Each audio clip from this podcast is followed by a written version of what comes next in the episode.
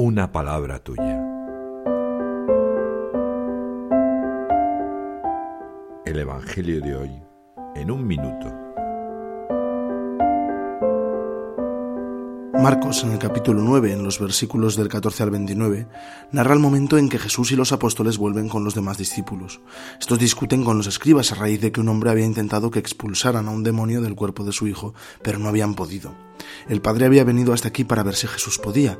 En ese momento se lo pide al Señor, pidiéndole también más fe. Jesús se apiada y expulsa al espíritu, y cuando los discípulos le preguntan por qué ellos no habían podido, afirma, esta especie solo puede salir con oración. Este Evangelio me recuerda la importancia de la fe, mi necesidad básica, además de la importancia de la oración clave en la vida de los santos.